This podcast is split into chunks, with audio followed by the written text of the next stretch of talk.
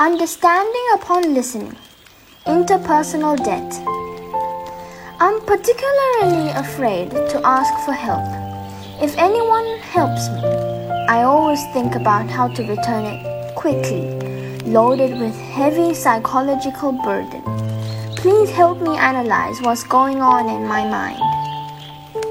This is the interpersonal debt in the world.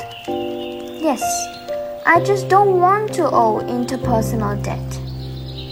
The mentality of owing interpersonal debt implies less gratitude and more restlessness for fear of the trouble of returning a favor in the future, imperceptibly taking the interpersonal care as an exchange.